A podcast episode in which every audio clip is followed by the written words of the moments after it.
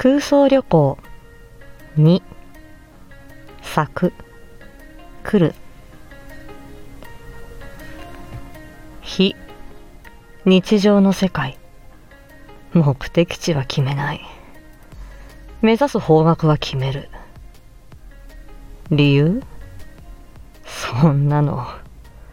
聞かなくてもわかるだろう。いやわかんないね。なんでわかんないんだ？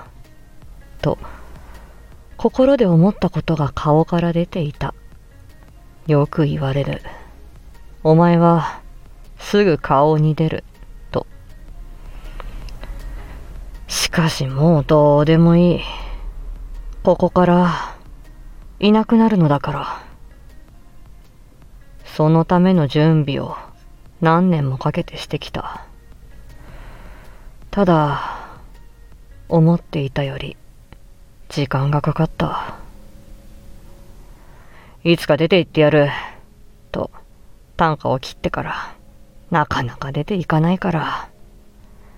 いろんな人に今日のお前の頭の中はどこへ行ってきたんだとからかわれた。そしていつの頃からか今日の空想旅行の話を聞かせてくれ。そう言われるようになった。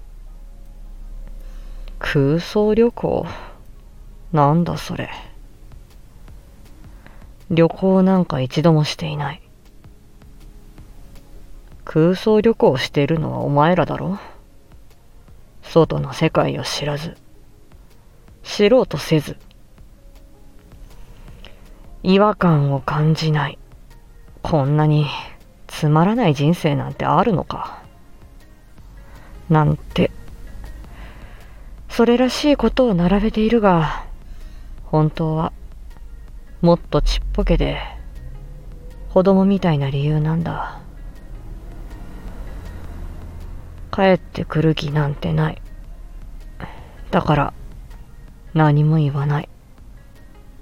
俺は非日常の世界を旅するのだ。